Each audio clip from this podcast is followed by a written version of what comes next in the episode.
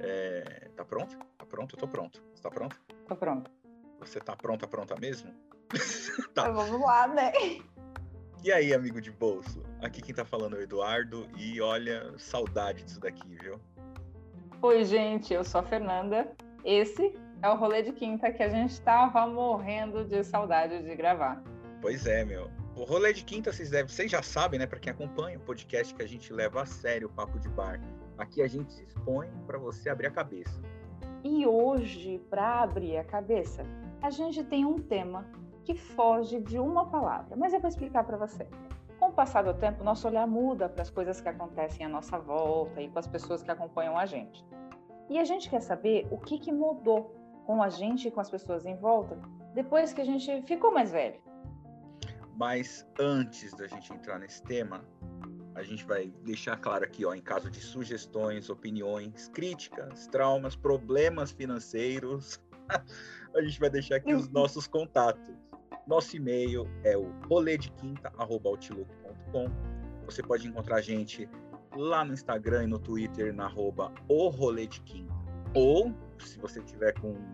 Você também pode ver na descrição do episódio as nossas redes sociais. Você me acha no Instagram e no Twitter, arroba Eduardo F. Alves. Meu, é bom estar tá de volta, hein? Para quem não me conhece, você pode me encontrar nas redes sociais, Instagram e Twitter, através da arroba Fecobo com dois Bs.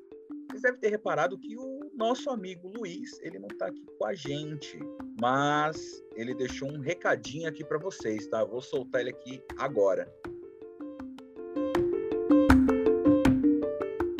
E aí, pessoal do Rolê de Quinta? Ju, que é integrante aí do, do podcast. Tô ausente, mas eu volto na área em alguns episódios aí. Obrigado pela audiência. O Du vai tocar o barco com a Fê, a Fê vai tocar o barco com o Du. E esse rolê de quinta não pode parar. Eu vejo vocês no ar ou encontro vocês nos botecos da vida. Abraço! Atenção, senhor arrombadito. Caso não queira ouvir os comentários sobre os últimos acontecimentos, pule diretamente para 18 minutos. Obrigada!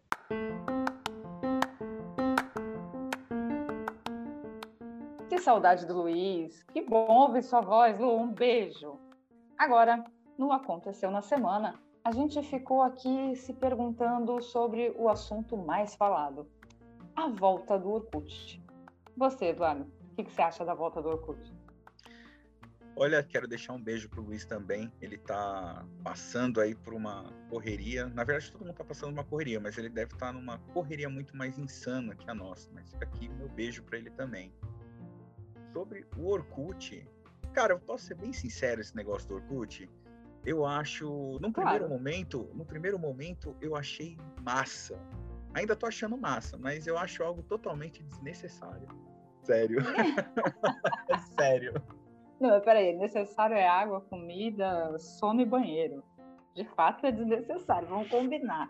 Mas tão bom, né? De repente ter uma rede social mais, mais íntima, uma rede social menos vendável, né? Tô com um problema com as redes sociais atuais, que tudo é venda, tudo. Você não, você não passa por um feed sem passar por um anúncio de alguém. E às vezes a gente não quer anúncio, a gente quer só entrar numa comunidade que diz que odeia acordar cedo, uma coisa assim. Verdade. E quando você clica naquela opção que você não quer mais ver. É, na verdade, não existe esse negócio de não ver anúncio. Por exemplo, não quero mais ver sobre, sei lá, qualquer coisa. Você só está substituindo um tema do anúncio para outro. só, só está variando dentro do, dentro do, da, da, do Big Data, dos dados que você quer que sejam prioridades a seu respeito, para que sejam. para que a internet te mantenha na internet. A internet trabalha te prendendo à própria internet.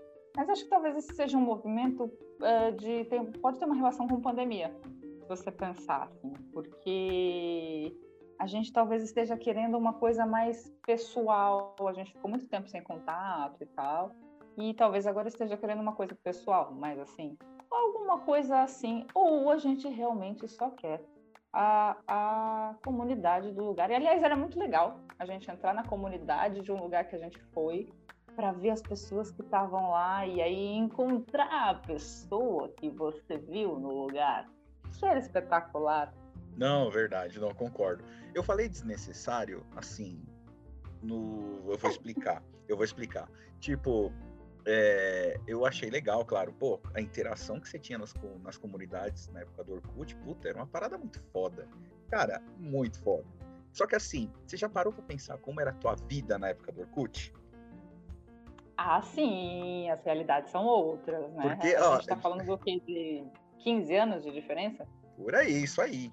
Porque, ó, na época do Orkut, pelo menos eu vou falar a minha rotina no Orkut. Eu entrava no Orkut, via os scraps. não, eu não adiciono sem scrap. Tinha lá no perfil do cara, não há de sem scrap. Eu achava aquilo Ou muito idiota, se fosse muito secreto, mandava um depoimento. Se fosse é muito secreto, isso. mandava um depoimento. Tinha, já o depoimento tinha... era o início da DM, né? E, não, tinha direct no Orkut, mas acessar aquilo era ridículo. Era, era não, não tinha sentido. Era a mesma coisa se acessar uma caixa de e-mail dentro do Orkut. Era totalmente desnecessário. Era muito trabalhoso. Era melhor mesmo mandar o depoimento vamos combinar que a gente se achava o Bill Gates tendo um Orkut e um MSN. Então, aí... Era a dupla dinâmica do jovem. Deixa eu explicar o jovem total, que não, chega total. aqui hoje. Você que tem 25 por aí, você não pegou muito bem essa dinâmica, onde quando você tinha um MSN gritando o tempo todo, o tempo inteiro, e o Orkut cheio de scraps, cheio de coisas e tal. E as comunidades, meu. Nossa, putz. Mas então, eu tô falando assim, porque Tinha você... Tinha comunidade que você gostava mais? Além de odeio acordar cedo? Cara, eu Além tinha uma comunidade que eu interagia muito, muito, era sarcásticos irônicos. Nossa, eu, puta, era a comunidade que eu mais tava assim interagindo com o pessoal assim. Era só voadora no peito, mas na sutileza, um com o outro. É bom para aprender. A gente já é isso que fez a gente chegar na internet com mais calma. Nada, né? Porque nossa geração também não, não se garante. Mas é, nossa, eu achava um espetáculo, mas eu tinha uma comunidade que eu gostava mais e ela me abduzia, tal qual hoje um TikTok abduz alguém, por exemplo, que era a comunidade Rima Barata. Entre e tome um tapa e tudo dentro da comunidade era em rimas ridículas, assim. e eu sumia um tempo da minha vida. Outra, era outra... espetacular. outra que eu entrava de vez em quando também para dar risada. O último pingo é sempre da cueca. o perfil de gente morta, que a gente teve a gente teve uma época de sadismo nacional, onde a gente não tinha muita coisa para fazer, além de pegar um dinheirinho e ir numa lan house. Aí a gente abria o Orkut, o MSN e o assustador. Aí a gente ficava vendo os corpos dilacerados, porque a gente era. Caralho, que horror, mano! E um idiota! As ideias! Você nunca fez isso? Você nunca fez isso? Não, pra ver corpos? Não. É, porque aí a gente viu dos Mamonas. Ah, isso, nossa, Crianças, eu... pra quem não sabe, Mamonas era uma banda. Eu lembro, nossa, eu, eu lembro quando eu vi a primeira vez a, das fotos do, do Kant, era... Cara, hoje, hoje, hoje é normal, é meio que normal. Banalizaram esse negócio, mas na época você via aquilo hoje ali. chega pra gente no. Chega pra gente no WhatsApp a foto do, do é, da tragédia. É isso mesmo. Tipo, vocês já esperavam aquilo. Naquele tempo, não. Não, não tinha. Cara, enfim, era outra época. Aí por isso que eu tô falando. Ainda vou te dizer que tem um movimento de cidade pequena que eu me recuso, eu não entro nos grupos de cidade pequena, porque, gente, aqui, se você divulga um, um, um acidente, pode ser alguém de próxima da pessoa. Tipo, do é... outro lado da rua ali, o cara tá vindo é... sua casa, mano. Cara, é A velocidade da informação hoje. Como a gente era mórbido, né? Coisa horrorosa. Nossa, demais. Ó, então, não, explicando essa questão do desnecessário, porque assim, o Orkut não era uma parada que você tava toda hora acessando, a não ser que você tivesse uma lan house, alguma coisa assim. Você entrava em, nas comunidades dos seus scraps e tal, você fechava o computador e vida que segue. Não é igual hoje que, por exemplo, Meu, é o tempo inteiro você com a droga do celular na mão. Pra, por exemplo, Mas Instagram. olha a diferença é entre hora. redes sociais. Não era Presta tudo, atenção numa- não era tudo pequena online, diferença entre o elas. imediatismo de hoje daquela época. Mas presta atenção numa coisa que tem entre elas, uma diferença en- que tem entre as duas redes sociais, que, que foi, acho, talvez a mudança, o gap que fez a gente passar mais tempo na internet. A gente não tinha timeline, a gente não tinha linha do tempo. Então, é exa- exatamente, não tinha, você só Era um acessava, perfil, você só acessava. Exato, era como se fosse uma representação de si mesmo em 12 Não tinha, não tinha aquele negócio de você ficar esperando uma reação, uma curtida, alguma coisa assim, igual, igual hoje. Fica hoje o dia inteiro sem seu celular. Você consegue fazer sem seu celular? Não dá, mano. Não é nem a questão da dependência da rede social, mas de repente é um trabalho, alguma Não, porque coisa tá assim, lá né? meu banco, Tá, tá tudo exato. ali. Não, não tem como. E na época não era assim. Você só acessava, gastava uns A minutinhos gente lá. ficou muito mais preso, né? Hoje você é totalmente dependente do celular. Você não vive. Celular é extensão do corpo, literalmente. Pois é. Mas Não, assim. No, celu- no celular, para mim, hoje tem tudo. Tem Sim, tudo. tudo, tudo. Eu olho é. para sair porque tá lá tudo que eu tenho que comprar. Eu olho para sair porque tem a previsão do tempo, o trânsito. Olha como a gente ficou mais dependente, né? Mudou demais, Mas em mudou. contrapartida, a gente não tinha esse tanto de informação. Né, não tinha mesmo. Apesar de ter internet, tinha a velocidade que a informação pro- é propagada hoje. Nossa. É, nossa, um meme hoje, olha a velocidade que um meme vai. É, vamos, vamos ver se mais pra frente aí esse maligno, esse Orkut, ele volta mesmo. E eu fiquei mais surpresa porque eu só descobri depois de muito tempo que o Orkut era um cara mesmo. O Orkut é o nome do cidadão que criou o Orkut, para quem não sabia. É E é surreal uma pessoa chamar Orkut, né? Mas é legal. E a maior comunidade com certeza era brasileira e ele adora os brasileiros. Ele já veio para cá, o Orkut já esteve no Brasil. Se você digitar Orkut no Google, vocês vão ver a carinha dele. É isso aí, Orkut. Aliás, em coisas estranhas, falando aqui, já que entramos no assunto coisas estranhas e tudo mais, eu tenho que dizer que tá rolando na internet um tênis da marca Balenciaga, que é um tênis que você encontraria no quarto de um adolescente anos 80 que usou durante uns 4, 5 anos. O tênis está todo acabado. O tênis é, uma- é feio, é sujo, é todo estourado. E ele custa entre 2.600 reais até quase 10 mil reais. E eu tenho para mim que a Balenciaga ela faz um experimento social com o rico besta. Não é possível.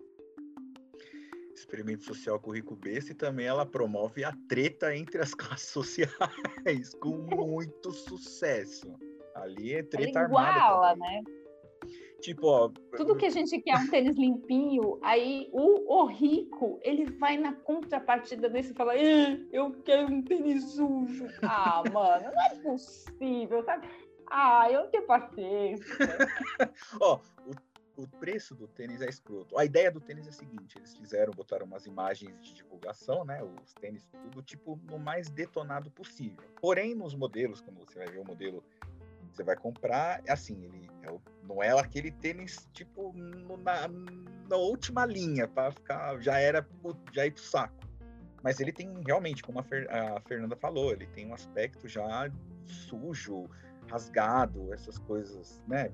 Para dar aquela imagem de ser um produto já gasto. E ele passa da ideia já, não é nem aquela ideia do All-Star gastinho, sabe? Aquele All-Star que todo mundo tem em casa tal, que ele é gostosinho. Ele não passa nem essa ideia, ele já tá muito além. Ele tá muito, muito estragado. Aí eu fico me perguntando, Eduardo, caso você tivesse uma vida assim tranquila, onde você, vamos dizer aqui, cagasse dinheiro, tá? Tranquilo. Sei lá, padrão de vida de uma filha solteira de militar. Você compraria um tênis desse da Balenciaga em algum momento da sua vida? nem fudendo. Nem fudendo. Nem fudendo, nunca. Nunca. Não. Não entra na minha tá cabeça. Só pode ser para um rico que não tem noção do valor que ganhou, né? Não é possível, né, cara? Quase 10k. Não é possível o Brasil voltando para o mapa da fome mundial e um tênis horroroso. Aliás, não é, não é, porque ele é feio. Quero dizer, ele não é feio, ele não é, não, não me ofende esteticamente. Mas ele ofende socialmente quando é um tênis que é todo estragado e custa quase 10 k. Quase 10 pau, fia. Você é louco. É possível não, não pode, que a gente tá nesse estágio, mano. Sabe? É uma loucura. Bom, não, essa marca ela já tem a, ela já, ela já tem a fama de criar, lançar produto e vender nesses preços aí bizarros. Acho que foi um tem um, tem um mês aí eu tava conversando com uma com uma amiga minha, Tatiane, beijo para ela. Ela tinha mostrado uma uma camiseta, uma camiseta simples, uma t-shirt dos Vingadores, acho que tava 10 pau, velho. Uma camiseta, é Meu sério. Deus. Eu não, não, não tô, não estou zoando, é um, é um horror de caro. Tudo dessa marca é caro. Tudo. Tudo dessa O que parece é, que é exatamente a proposta da marca é ter coisas muito estranhas também. É muito caro e muito estranho. Mas é, é, se, você parar para pensar, esse valor é quase um fetiche. Porque se tira 10k da sua conta para comprar um tênis desse, é só pode ser alguém que quer te foder. E volto de novo estratégia de marketing foi sucesso, porque todo mundo, inclusive nós, estamos falando. Estamos aqui falando. E aí, assim, quem não ouviu, ouviu agora e foi procurar. foi, saber. foi procurar. E da treta garantida entre as classes. Tipo, o cara que. Eu vou me colocar no lugar, eu que não tenho dinheiro para comprar, e vou falar, mano, que bagulho escroto, que preço escroto, que produto escroto. E o cara lá que tem dinheiro, ah, mas eu tenho, achei tendência, legal, eu vou comprar porque eu posso comprar, porque eu sou diferenciado. Assim, nada contra, cada um faz o que quiser com seu dinheiro, entendeu? Mas é uma parada idiota, é uma parada muito idiota. Então, mas tem uma tem uma, uma análise social que não vale, óbvio, até porque não, não é disso que eu sou especializada, mas vamos pensar o seguinte: a gente se estrutura como sociedade quando é, as coisas que a gente acredita, as crenças coletivas, elas acontecem. Então, assim, a Balenciaga ela joga e cai no marketing de todo mundo e todo mundo sabe e tem consciência de que aquele tênis é 10k. Por mais sujo que seja, tal, ou seja, todo mundo não. Aí vamos excluir as classes que não têm acesso à internet, que não veem esse tipo de notícia e parará. Então você já reduziu uma classe. Quando você compra um tênis de 10k, todo mundo em volta está sabendo que você está pisando em 10 mil reais. Exatamente. Então é para reforçar a tua própria condição financeira, independente da estética do tênis. Ai, cara, é. É isso. Esse, vou, vou ser honesto, esse, esse negócio me irrita. Me deixa, me irrita, sério. Eu cara, eu tenho... é tornar um tênis feio uma joia. Exato, uma joia. Algo. Ai, cara, o mundo tá fudido. oh, oh, eu tenho uma ideia. Vamos pro episódio? Vamos. Bora pro episódio, vai. Bora pro episódio.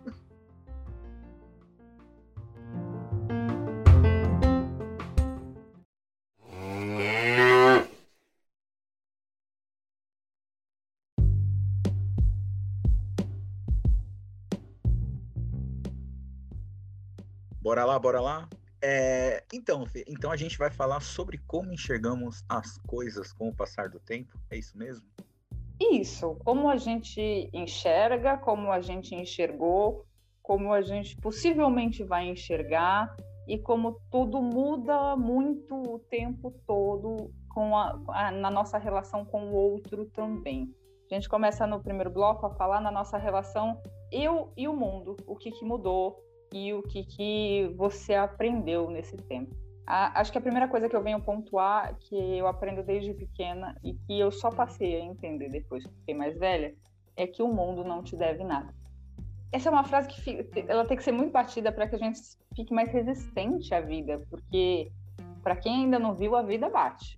E, e, a única coisa que a gente pode ser é resistente. E assim, não importa se você tá mal, se o que, que acontece com você, o mundo continua rodando, vai ter gente injusta, vai ter situação injusta com você, vai ter situação desagradável, coisa que você achava que não merecia, vai ter, porque não existe uma experiência humana sem sofrimento. Então, quando você entender que ninguém nesse mundo, nem ninguém, vamos repetir, ninguém além de você é responsável pelo que você quer e que o mundo não tem que te dar nada, ele não te dá medalha se você for bonzinho por alguma coisa, acho que aí fica um pouco mais leve de pensar na relação eu com o mundo. E você, Eduardo? Eu tenho essa mesma percepção e, cara, foi algo que eu demorei demais para perceber, para adquirir esse tipo de maturidade. Mas foi algo tipo na dor mesmo. Eu durante muito tempo, até uma boa parte da minha vida adulta, eu sempre tive no meu subconsciente que quanto mais o bem eu praticasse por aí, ficava em, na minha consciência, né, de uma forma inconsciente, que de alguma forma a vida ia me retribuir com isso. Bobagem. Nossa, cara. A vida não é obrigada a nada. Nada, a nada. Cabe você a, a ser resiliente diante. É o que você falou. Você cria, você tem as suas expectativas. O foda é isso, você ser vítima das suas expectativas. É, mas assim, Ai, enquanto você, é, enquanto você tá ali nas suas expectativas, é o que você disse. O mundo tá ali rodando, o tempo não para, ele está cagando para sua existência. Ele faz as coisas sem olhar para nada e nem ninguém, nem para ele mesmo. Ele só tá ali seguindo.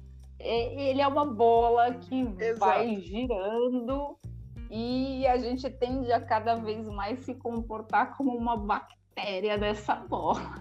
Você sabe que eu tinha mesmo uma percepção parecida com a sua, mas em vez de fazer o bem, eu achava que se eu fizesse tudo certo, dentro de uma linha de moralidade e tudo mais, se eu fiz tudo certo, era como se fosse uma receita de bolo. Eu fiz tudo certo, então assim, eu não posso ser, passar por isso. Como assim eu posso passar por isso? Eu fiz tudo certo, caramba! Pois é, não, pois é. é. Não tem avaliador, né? Não tem uma banca. Não adianta a gente viver também para a banca avaliadora que fica assim, analisando. Isso mesmo. Não você tem tá nota, certo. não tem TCC. Você... Isso, você tá fazendo certo. Certo para quem?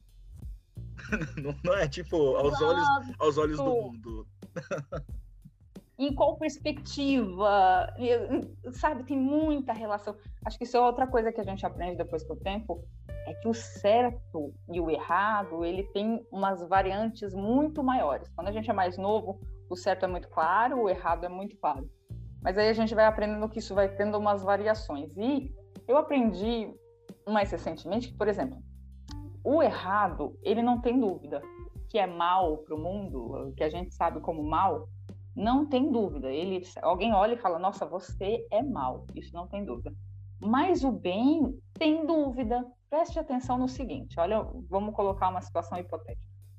Digamos que estamos eu e você saindo do rolê e vem um morador de rua e pede um dinheiro. E aí eu dou o dinheiro. Ao contrário, para a gente não se ofender, você dá o dinheiro. E aí eu vou fazer um sermão na sua cabeça o quanto dar dinheiro não ajuda, o quanto você pode estar prejudicando ele, que teria que fazer de outra forma. Isso, então, o bem que você fez ficou sob dúvida. Ele fica sob dúvida sobre vários questionamentos.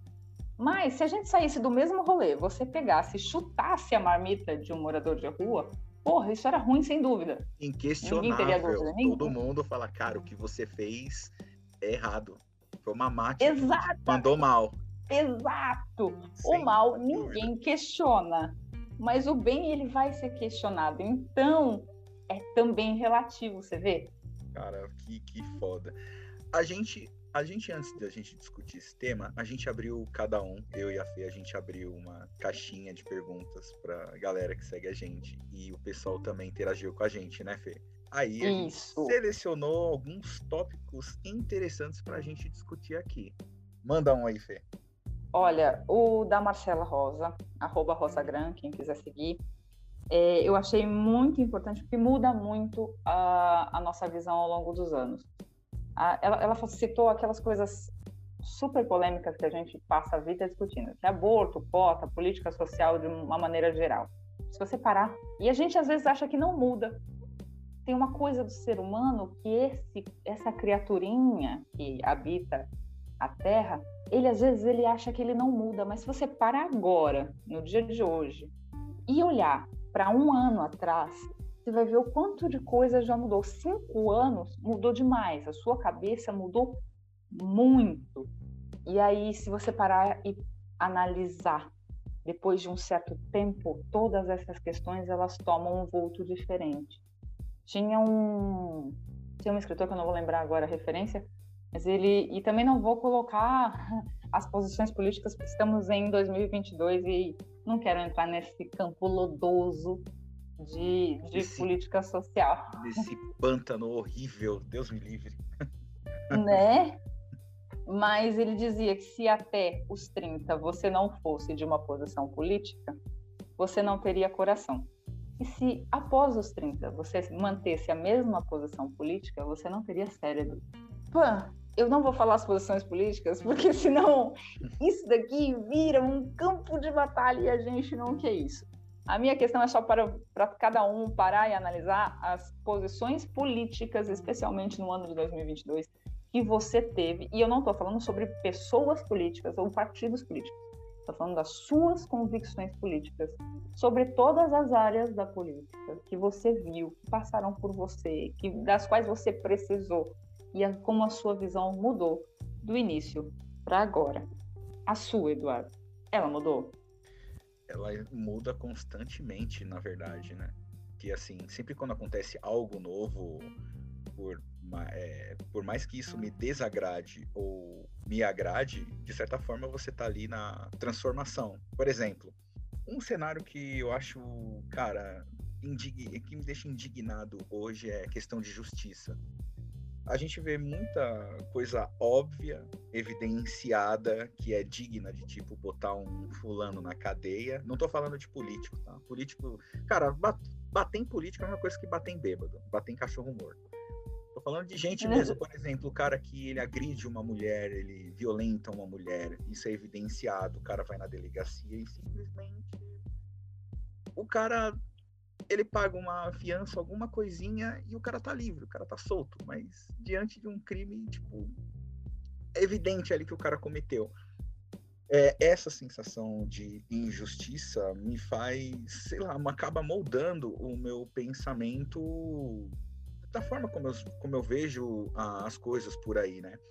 É, eu, como eu costumo opinar é, diante dessas situações é, chamar os amigos, levantar essa bola, né, do tema, com principalmente com aqueles que tinham um pensamento, tipo, vai conter muito, eu tenho muito amigo defensor de bandido e tento entender. Quem não, né? Cara, Quem não? Tento entender porque o cara ainda insiste em defender vagabundo, cara. E assim, mas na maciota, tá? Eu não sou um cara. Você é um homem paciente. Você aprendeu a paciência com o passar dos anos. Que essa paciência eu não tenho mais. E eu tô sempre ali, mas por que, cara? Olha isso. O cara bateu, tá comprovado, a mulher tá ali, tá toda arrebentada, saiu em jornal. E o cara não é preso. Não é preso. E o cara ainda continua defendendo vagabundo, principalmente quem solta vagabundo eu acho que tem um, tem um movimento, eu não sei se é atual, mas eu tenho visto mais forte recentemente, que é um movimento deliberado contra leis já instituídas. Então, assim, a pessoa fala, eu não concordo com a lei X. Se essa lei não o afeta, se ela não passa pela vida dele, eu não consigo conceber o porquê que incomoda ele ter essa lei. Então, assim, eu já, já ouvi argumentação a respeito da, da do feminicídio, contra a lei do feminicídio, mas assim, é, isso de racismo, tantas outras, quase sempre eu percebi ao longo do tempo que quase sempre quem critica é, a, a, esse tipo de lei que defende a, a parte menor, ele quase sempre poderia ser pego por essa lei, por isso que ele não gosta dela. Por isso que é exatamente, tipo, sei lá, o cara tem um pezinho ali a praticar contravenção. É alguma coisa que ele queria cometer, mas poxa, agora é crime, droga. Então. No, antigamente não, não, era assim, levado com tanta chorumela, esse tipo de coisa. Mimimi. É, exatamente. Tem Nossa. palavras cansadas, né? Palavras do mundo que aparecem pra gente que cansam a gente. O mimimi era uma coisa, ele tinha, um, ele tinha uma concepção na época do Orkut, por exemplo ele tinha uma concepção. Hoje, ele tem outra completamente diferente. Haja visto também a bandeira do Brasil.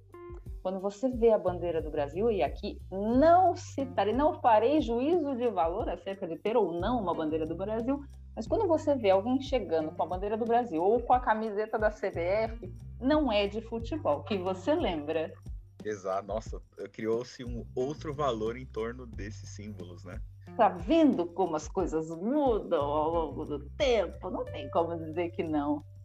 Tem outra relação que muda muito ao longo do tempo, que é a nossa relação profissional é, a gente vai chegando mais próximo do profissional que a gente gostaria de ser e naturalmente a gente fica mais paciente. Quem também falou com a gente foi o Wesley Cássio, que sempre está acompanhando, e ele falou que realmente depois do tempo passar, depois dos anos passarem, ele ficou mais tolerante no trabalho. Ele era intolerante com todo mundo e muito rígido e tal. E aí, com o tempo, a gente fica mais tolerante. Esse é um movimento que eu também percebi. Eu tinha bem menos paciência. E hoje, profissionalmente, eu tenho muito mais. E você, Eduardo, você ficou mais paciente? Fiquei mais paciente e mais responsável. Eu não falo nem. Eu não, eu não vou nem levar em consideração esse lance de impaciência. Eu acho que eu sempre fui um cara muito paciente, mas eu era irresponsável com o trabalho. Tipo, faltar um atestado, sabe, às vezes ter que entregar ah, um, entregar uma coisa e tipo dar um somebody love, cara. O Miguel. O Miguel, o, o tal do soneto do Miguel. o Miguel, ele, ele é uma coisa que a gente carrega. Vou te dizer que eu melhorei muito no Miguel, parei também com o Miguel. Mas é porque também tem uma relação física, fiquei menos cansada, fisicamente cansada. Eu hoje faço porque tem que fazer. É... Exatamente tem um traço de personalidade chamado conscienciosidade, que é oposto, diretamente oposto, com a despreocupação. Então, assim, uh, se fosse uma linha reta, a gente não é ou despreocupado ou consciencioso. A gente está entre a reta, ou é mais ou é menos. E aí eu, eu tenho para mim que com o passar do tempo a gente fica, vai ficando mais consciencioso e o que isso significa? É que a gente, a conscienciosa é a pessoa que faz o que tem que ser feito.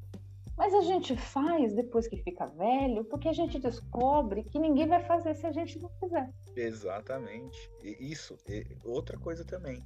Você falou da, da fadiga, da, da questão do cansaço. Meu, cara, assim, depois que eu comecei a tratar trabalho com mais responsabilidade, isso já tem um tempo, tá, gente? Não é um negócio que. não, já não é tem é recente, um tempo. É já tá aqui há um tempo nessa vida. eu já trato o trabalho hoje, nossa, cara, com extrema, extrema assim, responsabilidade. Tem que fazer? Tem que fazer. É o prazo tal? É no prazo tal. Tipo, 17-0 tem que estar tá entregue aquilo, entregue, pronto, sabe? Eu mudei Acho que tem uma relação com prioridade, o trabalho ganha uma prioridade, né? Sim. É eu, eu lembro, tipo, tem uns 10 anos, eu sempre, bom, fui comissária de bordo e trabalhei como maquiadora, então, morei muito tempo em São Paulo. Você sabe que aí exige uma certa estica e eu tinha que estar sempre maquiada. Passei o tempo acostumando a sempre estar maquiada no trabalho. Eu sempre achei que isso melhorava a minha imagem. Aí, quando eu mudei para cá, mudei e eu vi que as pessoas estranhavam um pouco, então eu fui reduzindo.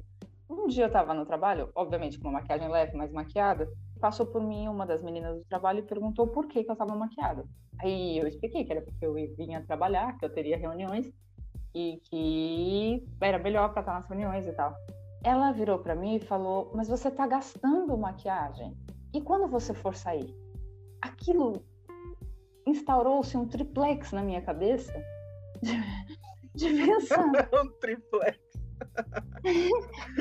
não é, mas não é, não era assim, isso não estava no plano, não está no cálculo. Não, porque eu descobri que de repente para as pessoas isso não era prioridade. E a gente fica, quando a gente fica mais velho, a gente prefere estar tá bem, bem arrumado no trabalho. Tem prioridades que a gente vai mudando, cara. A, maturidade vem entrando, a gente começa a enxergar as coisas com outro jeito. Esse negócio da responsabilidade do trabalho, até quando você vai ficando mais velho, inevitavelmente os mais novos, eles olham. Os mais novos olham os mais velhos de, com outros olhos, de uma ah. forma diferente. Tanto para o bem como para o mal. Se o cara. Ser exemplo, né? Pois é. E você meio que involuntariamente, eu tô falando, eu tô me tirando por exemplo, tá? Eu involuntariamente tenho, acabo chegando nesses mais novos e vou vem cá. Vamos, tipo, vamos mentorar, não ficar ali, tipo. Você tem esse perfil mais acolhedor, né? É, eu, eu acredito que sim. Vai fazer aquela, aquela mentoria, mesmo meio que você tá indo para fazer uma outra, vai ganhar uma outra atribuição, alguma coisa assim, você deixa, tipo, o que você sabe para aquele carinha mais novo ali. Você deixa o legado, passa o cetro. E para com ciúminho bobo, tem Isso. várias coisas no trabalho que melhoram, assim, é fofoca desnecessária, tem coisa que a gente já nem faz mais, sabe? Porque não, não ajuda no fluir da coisa. Eu tinha uma coisa que eu, eu confundia muito seriedade e competência, eu fazer o trabalho certo, com mau humor e grosseria. Eu, é, poxa, teve uma época que eu confundi bastante, mas aí com o tempo eu fui trabalhando com pessoas que me ensinaram, assim, a gente sempre aprende pelo exemplo e a gente vai aprendendo com os mais velhos, que ensinaram a mudar essa, essa visão de trabalho, sabe, de, de perfil de profissional. E aí eu passei a ser mais acolhedora com o tempo, mas em compensação eu, eu trabalho menos com melindre, eu tenho bem menos paciência com melindre, aquela coisa de você, ai, não sei se posso falar isso para fulano porque eu não sei como fulano vai receber e de repente ele não consegue receber uma informação que é básica, que é simples e que é fácil de entender, porque de repente ele sentiu uma grosseria e não é uma grosseria, o nome disso é caráter direto. Se eu falar sim é sim, se eu falar não é não. Isso não quer dizer que o seu trabalho seja horroroso, eu estou falando que esse especificamente não está bom, sabe? Isso, e detalhe, detalhe. Por exemplo, quando você está fazendo justamente esse tipo de apontamento, você está pontuando uma pessoa por isso, reforço, não é nem que você está dizendo que o trabalho dela é uma porcaria. Assim, é, assim não saiu conforme é, o proposto, mas assim, você tem potencial, amigo. Você tem um tigrão aí. Dá para fazer melhor. Isso, tem um tigrão, nossa. Um tigrão foi dá pra... muito tio do RH, mano. Dá, dá pra despertar o tigre em você, igual do comercial lá. Do cereal que não patrocina a gente. Aí, ó, olha a vaga. Mas é realmente. E, cara, já vi muito, muito dessa situação. Tipo, dizer que uma apresentação não ficou boa, que um relatório não ficou bom, a pessoa não sabe lidar com isso, entende como uma grosseria e, cara, vai lá pra mesa, volta pra mesa e fica aos prantos, né? É! Não, e não só falar, como ouvir. Às vezes eu vejo as pessoas com dedos para falar as coisas para mim. Não, pode falar, é tranquilo. É, não, não pra tá mim falando. sempre foi também no trabalho. Não, não tem melindre aqui, cara. Vem, vem vem no peito. Até porque quanto mais velho a gente fica, mais a gente entende que esse tempo de ensinar só se perde com a gente quando realmente acreditam na gente. Porque senão não se perde sequer esse tempo. Te deixa lá, míngua. É isso mesmo. Nossa, putz, já tomei muita, muita dessa. Pô, Eduardo, isso aqui tá uma porcaria. Ó, o meu primeiro emprego, quando eu trabalhava com faxina lá no frigorífico Cerati, cara, às vezes eu deixava, sei lá, tirava resíduo direito de uma bandeja, alguma coisa assim. Meu chefe vinha e me dava uma comida de rabo. Eu, 18, 19 anos, novinho, cara, eu pensei, meu Deus, será que eu vou ser mudado embora? Não sei, aquele desespero, é, sabe? Eu ficava ofendidíssima, é, eu chorava.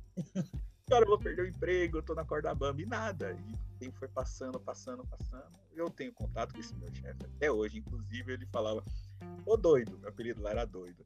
Pô, doido, eu lembro de é. cada entubada que eu te dava, cara. Você ficava morrendo de pensava, meu, só tô falando pra ele fazer isso aqui desse jeito, só isso, mano. Nossa, mas isso dá uma evolução pra gente. Adoro quando as pessoas pegam a gente pra ensinar. É, é gente... é bom porque a gente se desenvolve melhor, mano. Isso, e a gente pega essas referências aí do, do pessoal que apontava a gente corrigir a gente e acaba passando para frente, ó. Já tive um chefe que ele era assim, assim, assado, tal, ele falou para mim e tal, não sei o que, meu. é barato isso aí. Coisas. Empregos ruins formam caráter, a gente Exato. a gente ganha pouco, mas aprende horrores, viramos pessoas melhores, temos essa grande oportunidade de nos tornarmos pessoas melhores. É, e acaba desenvolvendo. Da gente com e acaba desenvolvendo aquelas frases lá enquanto eles dormem. Trabalha enquanto eles dormem. você só usa essa frase até os 23. Não tem condição física depois de usar não, Depois não dá, anos. não dá. É incompatível isso para mim. Se você tá com condição física de usar essa frase depois dos 23 anos, é porque você não tá trabalhando enquanto eles estão dormindo. Você não estava trabalhando, você não estava trabalhando. Deu uma, deu uma reavaliada e uma equilibrada que você pode estar querendo buscar o tempo perdido. Bom, acho que do eu com o mundo, acho que a principal lição que eu levei é observar sem absorver. Acontece, acontece no mundo, isso não precisa me impactar. Eu sigo meu trabalho de formiguinha, como sempre. Isso, seja seja filtro, não esponja. Olha, mas estamos muito filosófico. Uma outra coisa muito legal que escreveram para a gente, que foi o Kiko, Carlos Souza, ele mandou que mudou a educação no dia a dia, a maneira de olhar alguém e o tom de voz quando se fala com esse alguém. Isso é importante. Do pedreiro que você encontra, do porteiro do seu prédio, ao chefe da sua empresa. Isso é importante em qualquer relação humana. Olhar nos olhos, é, conversar de uma, uma maneira igualitária, abre portas em qualquer lugar que você vá. Sempre tenha esse cuidado de, de olhar alguém nos olhos, ser educado sempre que possível. Não é numa busca de recompensa, não é essa a estratégia, porque a gente já viu que não dá certo. Não dá certo. Mas, mas é só porque a gente aprende que espaços são preciosos depois de um tempo você, é, você percebe que não é legal fechar portas, principalmente batendo com elas. Então, seja educado com todo mundo em volta. Não, não custa, não dói, melhora o dia de todo mundo e melhora de fato, e aí de fato mesmo, o seu ambiente. Se você for educado no seu trabalho, se você mantiver um tom de voz agradável para todo mundo, se você, quando conversar com alguém, olhar nos olhos dela, tenho certeza que a sua comunicação vai ser muito mais fluida, que a sua comunicação vai chegar no objetivo muito mais rápido e de uma maneira muito mais eficaz. É, isso eu tiro, eu tenho uma experiência própria quanto a isso. No caso de você ter um bom relacionamento com colegas de trabalho, com chefes no seu trabalho, chegou uma vez que eu fiquei um bom, um bom tempo, assim, eu fiquei um bom tempo por opção sem trabalhar e quando eu fui me fui buscar, né, fui atrás de emprego de novo, primeira oportunidade, o meu vizinho, por sinal, ele tem uma transportadora, ele vem aqui, ô, oh, e aí, tá afim de trabalhar? Tem, tem vaga aqui. Tudo isso por conta da boa relação anos atrás. Não sair fechando isso. portas, não sair batendo portas, como você disse instantes atrás. E porque o mundo é pequeno, a gente aprende que o mundo ele é uma bolinha de bastante água e um pouco de terra, redondo, redondo, viu gente? Importante saber disso, né? Redondo exatamente, mas ele é redondo, ele não é plano. Só para a gente ter isso em mente aqui, manter que esse podcast é terrabolista, tá? É, o mundo, ele às vezes é como um ovinho de codorna, ele é muito pequeno e ele roda muito rápido. Você vai reencontrar possivelmente as pessoas que você já encontrou quando era mais jovem. E quando você reencontrar, você vai querer ter deixado um caminho agradável, simpático, humilde, entende? Faço das suas as minhas palavras. Queridos, essa foi a nossa relação com o mundo. Agora, por favor, vamos para o próximo bloco.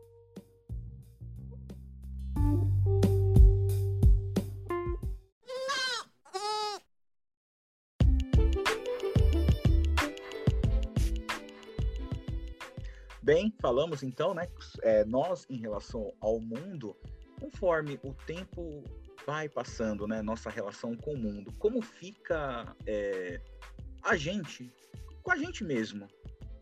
Acho que a relação da gente com a gente é o que mais amadurece a gente ao longo da vida. A despeito do que o, o mundo as outras pessoas possam fazer com a gente, é o que a gente faz com a gente que vai determinar como vão ser esses anos que vão passar. Acho que na relação comigo mesma, um dos maiores aprendizados e coisa que eu repito para mim mesma todo dia é que vida ela é administrada como bonsai e não como agronegócio. Quando a gente vai ficando mais velha, a gente tem a impressão que tem pouco tempo. Eu hoje não, não vou mais conseguir ler todos os livros que eu queria ler na vida, não vou conseguir assistir todos os filmes que eu queria assistir na vida. Mas, se eu pensar dessa maneira, fica. me soterra. Então, eu posso pensar como um bonsai e cada dia tentar ler um pouco do livro que eu gosto, estar com as pessoas que me fazem bem, e aí, assim, tentar uh, uma melhoria pessoal. E você? A, a mesma coisa, a mesma coisa. É, além disso, é uma coisa que eu passei a priorizar, né? Não, priorizar não, né? Que eu fui adquirindo uh, ao longo do tempo desses cuidados comigo foi mais da questão de resiliência. Assim, eu sempre tive uma, uma vida na verdade, eu sempre fui um cara muito inconsequente. Eu falo inconsequente assim, tipo, à vista aos olhos dos outros. Mas eu sempre fui uma pessoa que eu sabia o que eu estava fazendo, eu sabia que ia dar merda, mas assim, realmente eu não pesava muito essa, esse lance das consequências, não sabia lidar com as consequências e eu me machucava muito por causa disso. Eu ficava me martirizando demais.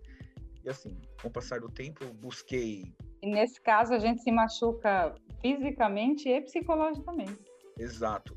E assim, eu envolvi muita gente também nisso daí, sabe? O que eu tô querendo dizer, a resiliência, tipo, eu também não quero que a minha resiliência. Eu, beleza, eu vou tentar ficar numa boa, aceitar o que aconteceu, mas, tipo, pau no cu da amiguinha, entendeu? É. Sim, é, eu talvez eu não tenha isso dominado da forma como eu gostaria de dominar, mas eu, além desse cuidado, eu procuro também dentro dessas atitudes eu não machucar as pessoas que me amam, entendeu? E... A gente aprende o impacto que a gente cria, né? Que é uma bolinha. Nisso que você falou de consequência, a gente vê a primeira, falando para os jovens que nos ouvem, a primeira consequência que você vai encontrar na sua vida é a física. É inevitável. É uma parada, tudo que você exagerar agora, daqui a pouco você vai sentir, mas assim, parece que a gente está falando para você, você vai sentir quando você estiver muito velho. Deixa eu te falar um negócio. Passa rápido demais, cara. Passa muito rápido. E daqui a pouco é muito rápido para você sentir os efeitos de todo o excesso que você resolveu ter na sua vida no teu corpo. Então, assim, se você. Aliás, tem, tem uma frase que era, que era muito legal que eu ouvi, que é nada nesse mundo fala tão bem sobre a nossa história do que o nosso próprio corpo. Tudo que você fez fica registrado. É, em forma de cicatriz ou não, a forma como você se movimenta, de, do que você se alimenta, tudo isso é registrado. Tem, tem, eu, eu tenho conhecido um pouco mais agora sobre a, a religião hindu e Hare Krishna, e, inclusive, isso é a alimentação deles é o que determina o biotipo de castas. Então, para você perceber como, como isso é determinante em muita coisa. Coisa que a gente, quando é mais novo, não liga. Não liga mesmo, vai lá e faz. Vou falar, a relação de você com você mesmo vira, é, fica muito mais cuidadosa. Você, eu tive a impressão que eu virei mãe de mim mesma depois que eu fiquei mais velha. Pai, Fernanda, vai sair sem um casaquinho? E se pega gripe? Não, verdade. É, eu também passei a ser mais pai de mim mesmo. Essa questão de cuidar da alimentação, cuidar da saúde. Meu, eu sou suspeito para falar. Eu sempre pratiquei é, atividade física, assim, fui um cara muito ativo fisicamente. Assim. assim, não significa que praticar atividade física significa que você é, tá ali, tipo, focado em cuidar da sua saúde. Tem gente que pratica atividade física para sentir o prazer ali de estar praticando atividade física, né? Tipo, é um benefício que você sabe que vem, mas nem todo mundo, por exemplo, tem o cara que só joga futebol de domingo e durante a semana tá ali acordando tarde, comendo as besteirinhas dele, tá tendo a vida desregrada. Mas então, eu com o passar do tempo, além da atividade física que eu já praticava, eu passei realmente a me alimentar melhor, cuidar melhor da, da saúde, sabe? Me preocupar para, tipo, chegar nos 50, 60, tomara que, tomara que eu chegue, né? Bem, saudável, saudável. Eu, eu a minha intenção é chegar hoje. funcional. Exatamente. Tipo, por exemplo, minha cabeça pediu para fazer alguma coisa, eu vou lá e consigo fazer, entendeu? O corpo tá respondendo Exato. a mente assim. Exato, esse é meu ponto. Quando ele não responde, eu me preocupo e aí eu busco. Mas mudou a minha relação com a atividade física porque antes eu fazia por alguma obrigatoriedade de alguma coisa que a gente imagina. Hoje eu faço porque eu gosto mesmo. Faço sem, sem a preocupação do. Ah, vou fazer especificamente pela estética. Aliás, a relação com estética também mudou. Eu, eu quase não, não ligo. A vaidade fica diferente, sabe? Para você também. eu passei a reparar, tipo, eu me acho mais vaidoso hoje. Mas assim, não que eu seja um cara vaidoso jura? de fal, mas eu passei a me preocupar mais, assim, tipo, como eu vi, como eu me visto, como tá meu cabelo, se eu tô ah, tá, cheirosinho. Isso, eu, mas assim, comigo mesmo, entendeu? Eu vou sair, eu me olho no espelho assim, pô, Eduardo, você tá bem. Caramba, Eduardo, você tá pra matar, entendeu? Tipo, eu eu adquiri tem dois pontos diferentes aqui. Adquiri isso Tem comigo. dois pontos diferentes aqui, porque tem um homem e uma mulher a gente, puta, é muito procedimento estético desde muito nova. Meu Deus do céu! É depilação, é tudo de mulher, assim. Uma mulher entra num salão, ela sai sete horas depois. E você olha assim, ela tá até com o olhar meio perdido, meio sem saber para onde vai, porque é um negócio que exaure a gente. Então tem coisas assim que eu optei mais pelo natural. Eu desisti de fazer várias coisas porque se isso não fazia diferença para mim, tem umas que fazem, as que fazem diferença para mim eu continuo fazendo, tipo fazer unha, essas coisas, eu faço, mas assim, hoje eu avalio a, a, o impacto positivo que isso vai ter na minha vida. Eu vou gostar? Vai, vai, vai impactar positivamente? Ah, vai. Então, estou disposta a fazer. Senão, não perco mais meu tempo, não eu já pulo para a próxima atividade tem pouco é. tempo na vida. Assim, não, eu mas quero ficar funcional e ok, eu, eu, não quero. O problema é, vou te falar aqui, é que a gente passa mais tempo na frente do espelho para usar coisas que vão deixar a gente com a cara que a gente tivesse acordado agora. Quanto mais o tempo passa, mais coisas a gente tem que usar para parecer que a gente acordou agora. É um bagulho. Nenhum desses vocês veem, entendeu? É creme 1, creme 2, gel 3. Aí, na maioria das vezes, eu tenho, eu tenho optado pelo natural e vendo. Eu não, nunca tinha tido essa percepção de me ver e falar o que, que eu gosto e o que eu não gosto. Então, ao, aos poucos, eu tenho feito isso na vida. Não é que eu tenha ficado menos vaidosa, mas algumas preocupações eu larguei. Caramba, é. Bem, o meu é assim, eu falei da vaidade, mas assim, nada em demasia. É só sei lá, tá, tá bem, entendeu? Tá legal. E essas coisas de preenchimento facial, você faria? Não, não, não vou fazer nada. Nada. Pode cair cabelo. Eu, eu não ligo, não. É... Eu não ligo, não vou fazer nada. Pode aparecer 50 mil pés de galinha, a testa, tipo, cobrir os meus olhos. Não quer fazer assim. aquelas harmonização não, facial? Não, sai fora. Horrorização facial, não. Não quero fazer horrorização facial. Não vou fazer. É um, não vou fazer nada. Não é vou fazer um nenhum procedimento. agora, né? Isso As... é o é o trend agora, é o trend da, do, da vaidade, é. é. isso aí. Meu Deus, eu tô muito velha, eu ia falar que era o coqueluche. Nossa, continua. então, aí vai vendo, tipo. É, não, pode ficar por mim. Eu, eu, por exemplo, eu acredito ter ser bem mais jovem do que eu aparento. Só que eu tenho um receio, tipo, entrar um ano e vir tudo de uma vez, sabe? Igual o. é. Igual o Bilbo quando ele deu o anel pro Frodo. Do nada o cara foi ladeira abaixo, velho. No final do Vai filme. Tudo de uma vez. o cara tava todo decrépito ali. Tenho medo disso também, de do nada o mundo resolver cobrar a conta. Ele falou: ai, amigão, vou te mandar aí uma velha. Assim, eu já tenho mais fios de cabelos, assim, mais fios de cabelo branco. Eu tenho não tenho muito. Não dá para ver. Tá, eu tô aqui mexendo a cabeça aqui não, não ver. não ver. tem. Não, não, não daria para ver mesmo.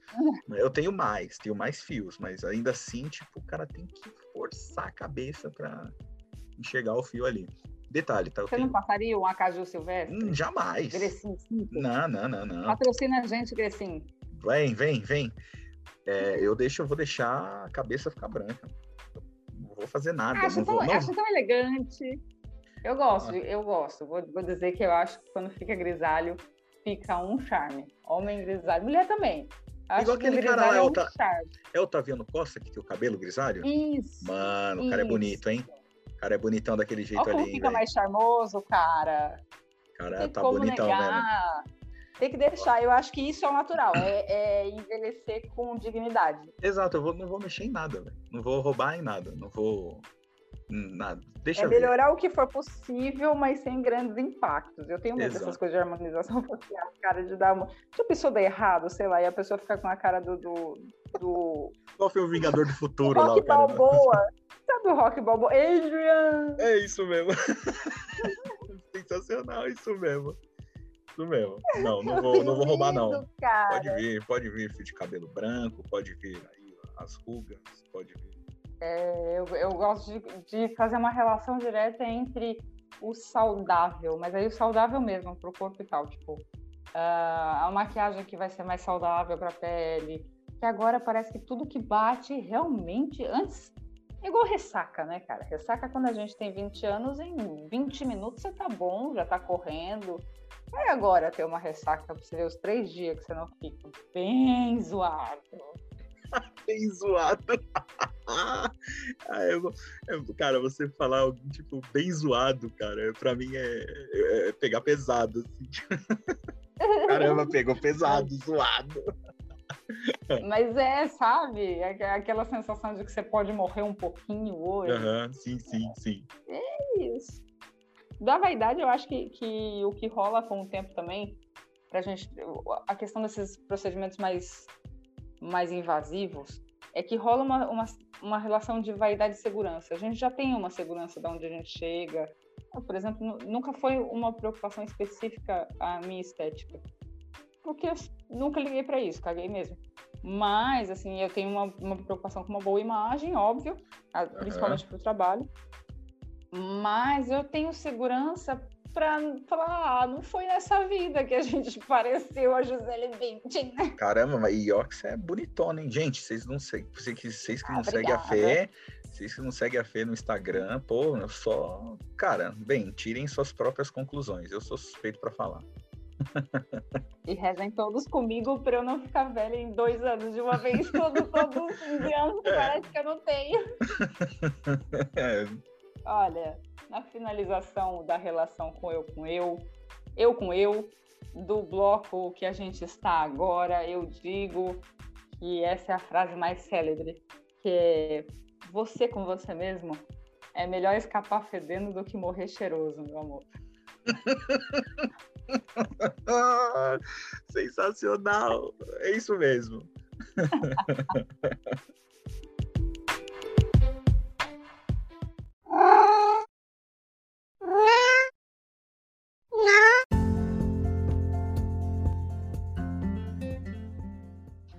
Muito bem, falamos do eu em relação ao mundo, eu em relação a mim mesmo, né? Ao eu. E agora, para a gente finalizar aqui, tem o lance do eu com os outros. Os outros também, tipo, eles olham pra gente, né? Tem a relação deles com nós e nós com eles. Como a gente passou a lidar agora com os outros, né?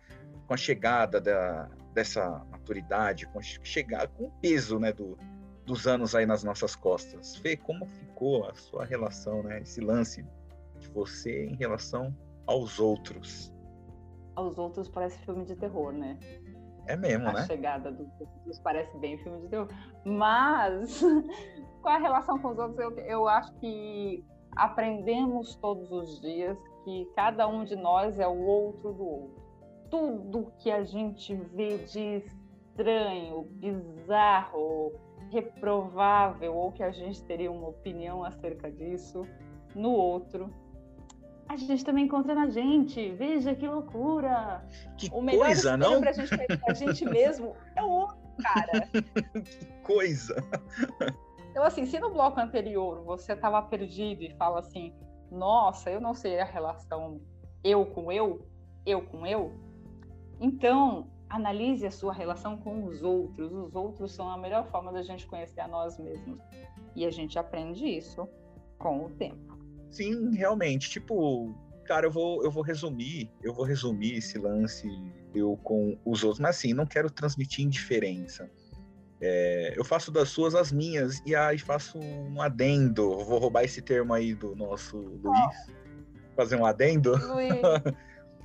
é, Dá uma adendada. Tempo... Isso. ao mesmo tempo que tem tudo isso, também eu tenho uma percepção que, assim, eu não quero que os outros explodam, mas não deixa de ser, assim, você para mim é problema seu, entendeu? Entende mais Sim, ou menos o que eu quero muito. dizer? Eu escolhi, eu, eu escolhi esses, esses tópicos para a gente colocar nos, nos blocos justamente por conta disso. Lembra? Os problemas dos outros são problemas dos outros, os problemas do mundo são problemas do mundo, e o que são meus problemas são apenas os meus problemas. Então, a gente aprende com o tempo a analisar o que de fato é o meu problema. Exato. Isso não quer dizer, não é, não é uma parada egoísta, não é tipo, ah, tô cagando pros outros, porque na real a gente tá cagando. Mas é porque estamos todos cagando. Cada um, se cada um contribuir com a própria vida, a gente já consegue melhorar para todos. Mas assim, quando você entra no avião, a comissária olha para você e ela faz um speech dizendo, speech é o, o discurso dela, tá, gente? Dizendo para você primeiro colocar a máscara em você e depois no outro. Com o tempo a gente aprende que a gente precisa estar tá bem primeiro para depois achar, se achar na competência de ajudar outro cidadão. Quando a gente fala da relação eu com os outros, é óbvio que a gente vai falar de relacionamento.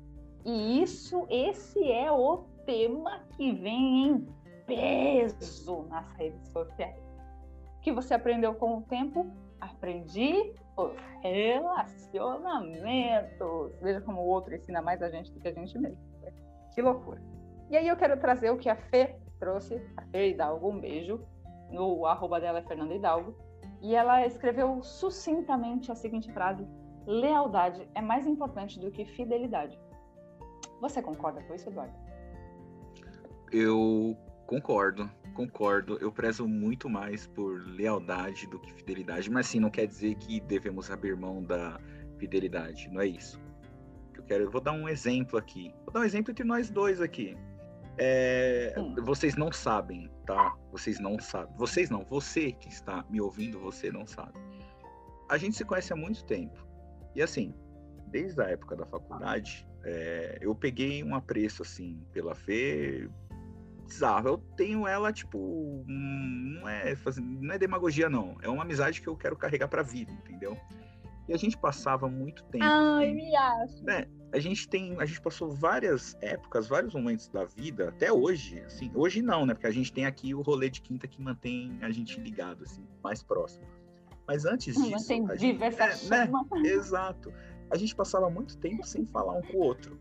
E assim, mas pelo fato eu gostar dela, da afinidade que eu adquiri, tipo, eu, cati eu me senti cativado, entendeu? É, eu vira e mexe, do nada, sábado, sete horas da noite, eu mandava uma mensagem para ela. E aí, Fê, tudo bem com você? Como é que você tá? Você tá bem? Você tá feliz? Mandava ah, mesmo. Você tá precisando de alguma coisa? Do nada, tipo, do nada. E assim, era Quero uma dizer, relação de exemplo, você me ensina com isso você me ensina. Porque às vezes a gente perde o contato com as pessoas e não custa nada mandar uma mensagem dessa. E você me ensina toda vez. O, o Eduardo é o cara que manda mensagem perguntando se você tá bem, gente. Ele é o cara que vai te entender se você falar sobre qualquer assunto. Tipo, nossa, eu preciso chorar porque hoje eu tô com uma hemorroida e eu não podia ter uma hemorroida hoje, porque eu vou dirigir, alguma coisa assim. Você, não, olha, você pode até achar que eu tive uma hemorroida e liguei para o Eduardo, mas eu não tive, mas aí fica teu critério acreditar ou não. mas o Eduardo é o cara que vai te ouvir, vai falar, porra, foda. E ele vai te acalmar mesmo. Essa é uma característica legal, porque assim, a gente, as pessoas que passam pela nossa vida, a gente não acha, mas elas têm valor. Cada uma delas tem valor. Elas deixam e levam muita coisa e, e manter essa relação com as pessoas, a gente se distancia. Inevitavelmente a gente se distancia. Eu me distanciava do Eduardo, principalmente porque eu mudava bastante de cidade, me distanciei de muitos amigos meus. E aí, essa mensagem, aprenda, você que está ouvindo isso, se você tem um amigo, faz muito tempo que você não manda mensagem para ele, manda, manda, porque isso faz uma total diferença. Ele carrega com ele um pouco da sua história também. É muito legal ter um amigo que a gente carrega para a vida e que a gente pode conversar sobre tudo, gente. É isso mesmo. Ou seja, tipo, eu sou leal a certas causas. Essa é uma delas, entendeu? É, é, é leal. Tô ali, tô ali. Aliás, tô... Lealdade com amigo é uma parada imprescindível no ser humano, aliás, hein? Vamos aqui para a parte mais delicada. É, ok, a gente entendeu a lealdade na amizade. E na relação, é mais importante a lealdade do que a fidelidade? É, eu acho que também. Se você é leal, por exemplo, ao relacionamento, por exemplo, vamos imaginar um cenário hipotético aqui, tá? É, você está dentro de uma relação. Geralmente, quando a gente está falando dessa questão de lealdade e fidelidade dentro da relação, já vem logo traição, um aprontar com o outro. É, assim, eu sou é, leal. A Fê, a eu e a Fê temos um relacionamento. Sou leal a ela. Tipo, ela tem a minha espada, ela pode contar comigo para qualquer coisa. Paralelamente a isso, ao nosso relacionamento, é, não vamos esquecer que eu sou um, um ser humano. Eu estou sujeito a qualquer coisa, a qualquer momento. A qualquer momento. Ou seja, de repente eu posso estar num ônibus, alguém olhar para mim, eu olhar para a pessoa e vamos supor, vai, eu trair a Fernanda. Se eu sou leal ao a, a Fernanda, sei lá, eu acho que eu preciso de alguma forma desenrolar com ela que o que acabou acontecendo no ônibus, não pela fidelidade, mas por eu ser leal à causa que eu tenho com ela, entendeu?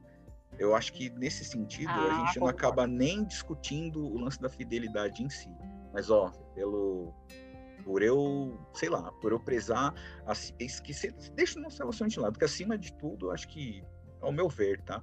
Primeiramente, somos amigos confidentes, que esse lance do, da gente ser, sei lá, marido, mulher, namorado, rolinho, é um negócio que também pode, de um dia para o outro, sumir. A amizade, eu acho que a amizade, não. Eu acho que é um algo mais. Eu acho um, algo mais intenso. Tem uma exigência diferente. Mas, exa exatamente. Eu, por eu ser leal a Fernanda, eu. É o seguinte. Aconteceu isso e isso no busão. E eu, por ser leal a você, eu tô te contando esse tipo de coisa. Não, eu acho, acho legal. É porque, assim, a gente. É... O que acontece é que as coisas não são um fato isolado. Como você disse, é todo mundo ser humano, as coisas acontecem de algumas formas. E é como a gente lida que vai dizer sobre o nosso relacionamento. Assim, acho que no relacionamento a dois, é, tem que ter o espaço para a lealdade ser construída. Eu não acho exatamente que, digamos, gente, eu tenho um namorado, Uh, e digamos que o Ramon saia e o Ramon tá por aí, foi ali.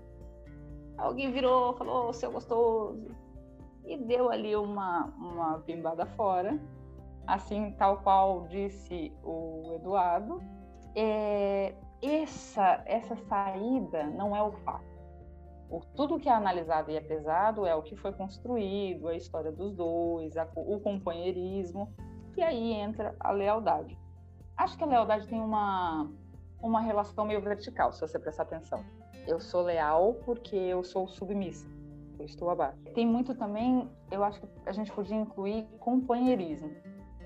Quando a gente tem o companheirismo, isso acontece de uma maneira mais fluida. Por quê? Porque essa coisa de contar é natural. Eu tenho uma companheira em casa, aconteceu uma coisa errada, eu vou lá e eu conto para ela com a maior naturalidade do mundo. Então, eu acho que não só lealdade, a lealdade ela é importante, mas ela, ela pressupõe uma, uma verticalização da coisa. E não tem ninguém maior que ninguém, é todo mundo no mesmo patamar. E aí a gente coloca como companheirismo para poder botar todo mundo na mesma, a mesma baila e, e dar para todo mundo a responsabilidade. E outra coisa, sobre traição de fato, sobre é, infidelidade, que a gente pode falar, tem uma coisa que eu aprendi é que toda terceira pessoa que aparece numa relação, seja ela quem for, quem pode ser qualquer pessoa, contratada ou não, amiga ou não, independente, toda terceira pessoa que entra numa relação, ela entra mostrando os pontos fracos da relação. Caralho, exatamente. Nossa, cirúrgica. Continua. Essa relação Nossa. ela já existe e esse problema já está acontecendo quando essa terceira pessoa ela entra. Então, assim, tudo que ela evidencia são as dificuldades que já existem na relação. Presta atenção numa briga, numa briga depois de uma, de uma infidelidade, vamos colocar aqui uma infidelidade leve. Vamos dizer que eu tenho um relacionamento com o Eduardo e o Eduardo olhou para a bunda de uma menina. Isso é, vamos colocar em níveis de infidelidade leve. Eu, por exemplo, cago para isso, mas a gente tem que entender que tem gente que vai ligar. A gente está lá, o Eduardo olhou para a bunda da mulher. Quando começa a briga e eu olhar para o Eduardo e falar: Eduardo, você estava olhando para a bunda da mulher, Eduardo? A briga nunca vai se centrar apenas no fato do Eduardo ter olhado a mulher. Presta atenção. Vai voltar porque semana passada você já falou na frente da minha mãe aquilo, e na outra semana. Isso ele só vem para evidenciar. Então, assim, se você olhar bem, nunca é culpa da terceira pessoa. Já tinha esse problema antes, e não vamos tirar a responsabilidade da pessoa que está tá na, tá na relação. Isso não quer dizer que se o Eduardo trair a Fernanda, isso significa que a Fernanda tem a responsabilidade. Não, ela não tem responsabilidade nisso mas ela tem responsabilidade sobre o problema que já está instaurado na casa, ou na relação, ou no casal, e não foi resolvido, e não foi dissolvido.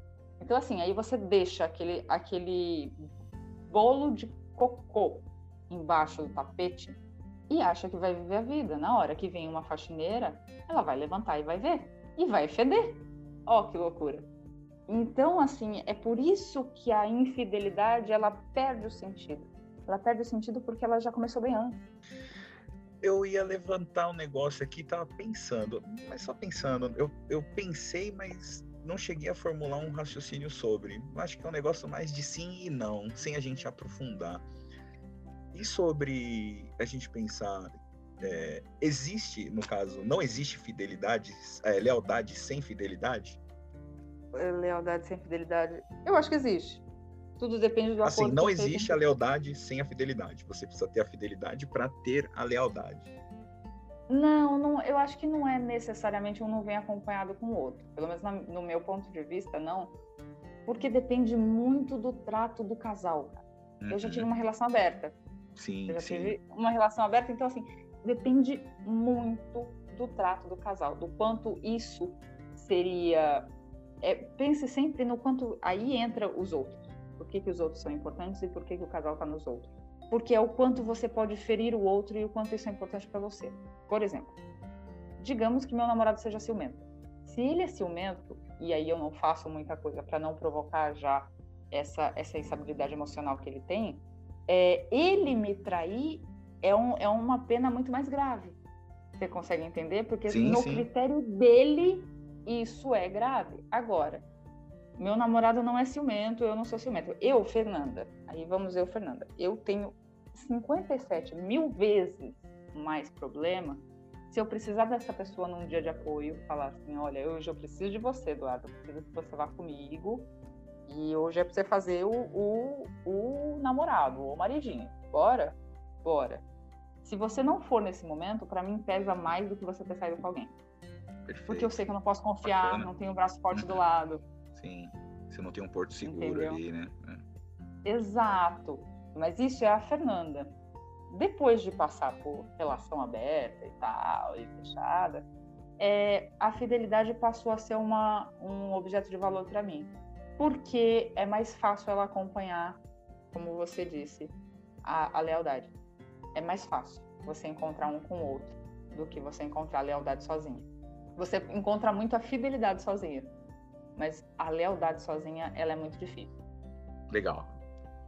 E também na relação com os outros vem uma coisa que é importantíssima, aliás, passou a ser mais importante depois de 2018. A gente passou a analisar com maior critério as pessoas do nosso convívio. A Marcela, que já falou com a gente aqui no programa, ela mandou pra gente que ela reviu o convívio desnecessário com alguns parentes. E aqui pode ser parente, pode ser amigo, pode ser relação de trabalho. A gente aprende que a gente simplesmente não precisa conviver com gente que não melhora a gente. Isso é uma libertação incrível e que a opinião delas também faz pouquíssima diferença. Aquele tio malicioso, aquela tia perniciosa que sempre diminui as suas conquistas, a, a, aquela prima que tenta te diminuir sempre que acontece uma reunião de família, você não precisa, te falar, você não precisa conviver. É tão bom que a gente fica velho e a gente deixa mesmo de conviver. A gente, é como se fosse uma imunidade parlamentar de idade, entendeu? Você simplesmente ignora como se não fosse nada. Mas nisso eu coloquei, porque isso aconteceu muito comigo. Eu fiz uma seleção muito criteriosa de pessoas, e aí pegando pontos anteriores, tipo, ah, a pessoa estava no meu convívio e ela era racista. Eu pretendo ser, na minha concepção, aí, aí quando a gente fica velho, a gente aprende que as nossas palavras têm um peso incrível. Na minha concepção, é, a gente convive com as pessoas e a gente, a gente fica muito parecido com as pessoas que a gente convive. Então a gente tem que escolher bem mesmo. Se você reparar, escolha bem. E quando tem uma pessoa com um pensamento desse na mesa, se a outra sentar, já serão duas. Não tem como você passar o pano e não ser atingido por esse pensamento. Ah, não, tadinho, tá, tadinho. Agora, você mantém no convívio, daqui a pouco isso fica normal para você. Então, eu passei e falei: Isso eu quero? Eu quero, eu preciso. Eu passei a, a ser criteriosa, na, na relação com pessoas que podem me engrandecer. Então eu foquei muito, foquei muito. Gente que me ensina, gente que me faz bem, gente que gosta de mim. Tem, tem troca, sem barganha. Gente que, que me acrescenta, que me ensina. Putz, essas com certeza ficam. Mas de resto, a gente, eu acho que eu aprendi que essa opinião dessa pessoa em pouco tempo não vai fazer mais muita diferença na minha vida, não. Você tirou alguém do seu convívio? Você não Nossa. tirou, né? Você ficou com a galera. Nossa, então. Você ainda tenta na... descobrir como dispensam. Na verdade, então, é assim, eu deixei de falar, mas não fiz exclusões. Eu sei, eu acho que eu, eu acho que eu me dou bem, eu acho que eu tenho um jogo de cintura para lidar com variados tipos de pessoas. É assim. Você consegue ouvir absurdo sem ferver o estômago, né? Consigo, consigo, infelizmente. na verdade, assim, na verdade tem muita coisa que eu não gosto, mas eu sou tipo panelinha de pressão. Eu sou panelinha vai de pressão. acumulando. Você eu vai fico acumulando. Ali, assim, mas, mas não, o, e o ruim é que eu não explodo. Tipo, depois eu posso eventualmente. eu lembrei do vídeo que você falou lá do Pelé. eu vou buscar agora. É. É, então, eu não fiz exclusão, não fiz exclusões né, de pessoas da minha vida, até porque eu confesso que eu tenho uma certa habilidade assim em absorver até coisas que não me agradam, que fatalmente não me agradam. Só que eu sou meio panelinha de pressão. Meio não, eu sou panelinha de pressão. Eu fico ali acumulando, acumulando, acumulando, acumulando, até que eventualmente, não que eu exploda. Não sou de explodir, não. Eu vou conversar isso com meu irmão, de repente numa conversa com a mãe ou com alguém próximo, um amigo, para falar de outro amigo, acabou falando sobre é, o que está ali martelando na minha cabeça. Sei lá. Mas você limita o convívio? Ou o convívio continua o mesmo? Ah, eu acho. Não, continua o mesmo. Eu não consigo podar assim, tipo, cortar. Não consigo. Depende. Nossa. Depende, depende. Não, mas depende. Se é algo que não me atinge, eu não. Sei lá. Até mesmo, até mesmo se for relacionamento. Tipo assim, é, a gente está falando aqui de maturidade, essas coisas. Eu cheguei numa fase, eu cheguei numa fase da vida, cara, para alguma coisa me tirar do prumo, tem que ser é, o equilíbrio. Muito monstro, é. sabe? Então, tipo, meu, você tá falando aí, se eu durmo todo dia, encosta a cabeça no travesseiro, minha consciência tá tranquila, irmão. Você pode falar o que você quiser, cara opinião, no campo da opinião, não tenho certo ou errado, tenho o que eu acho. Ó, na, minha, na minha opinião, na minha, ou seja, com base no que eu acho, cara, já era. Eu não tenho mais motivo para é, fitar por causa desse tipo de coisa. Não, não, Até não eu, corto laços, é que não. eu fervo mais. Eu fervo mais, eu, eu corto porque eu fervo. Mas, Mas aí que tá, um... eu queria ser como você, é. meu. Eu queria ser como você. Eu lembro de épocas. Por quê? Aí você vai sair cortando todo mundo. Tem épocas que eu saio cortando. mas, mas cortando, que aí eu falo assim, puta, não tem ninguém. Aí fala assim, mas você não vai chamar fulana? Eu falo, não, não, fulana não. Aí Beltrana não. Eu tenho medo de ficar excessivamente criteriosa. Porque é sem, é, é sem, sem nem sofrer. Corta e já era. Eu lembro, eu lembro de você dando raquetada em comentário, tipo, gente nonsense no Twitter, no Facebook. Falei, caralho, eu não consigo fazer isso, eu não consigo, eu deveria, mas eu não consigo fazer isso. Mas isso garante uma paz. Eu vou dizer que você fazer isso com um é igual boi de piranha. Você faz isso com um. Os outros entendem, entendeu? E aí ninguém mais faz um comentário sem noção. É bem, é bem prático. Vantajoso. Então... E aí, então? continuando a nossa relação com os outros, é, eu quero deixar uma frase de impacto importante para a gente levar para a vida. Não enche a bola de quem não joga no teu campinho. Cara, é assim, não perde tempo de, com quem não está na sua, sabe? Às vezes a gente perde um tempo excessivo com pessoas que não agregam. Não, não enche a bola de quem não joga no teu campinho, meu amor. Não joga essa essa disposição, essa energia, tudo isso que você tem para gente que não te favorece, para gente que não não te agrega, não te acrescenta, não te faz crescer. Uma boa. E que também não quer contar com você, né? Vamos combinar. A pessoa Verdade. não joga no seu campinho, ela... aí é outra coisa que a gente aprende depois de ficar velho. A gente aprende a não insistir em coisas que não são pra gente. Cara, porque o que tem de gente que tá pirando da cabeça por conta disso, muita gente. Assim, não tô falando. É... Não, não quero, não quero, não tô aqui pra condenar a terapia, não muito pelo contrário. Mas muita gente fazendo terapia por conta disso, é, a gente pode meter no meio desse lance de não joga no teu campinho, é a falta de responsabilidade afetiva, né? Ah, sem dúvida, sem dúvida. Tá no meio, isso aí encaixa tem... nisso daí, encaixa nisso daí. É que existe, existe aquele prazer da pessoa deixar a pessoa, a, a, a outra parte sempre com uma esperança para que aquilo alimenta o ego, né? Vamos combinar, aquilo alimenta o ego. Mas é, perceber até onde a pessoa tá, ela pode arcar com o que ela te propõe.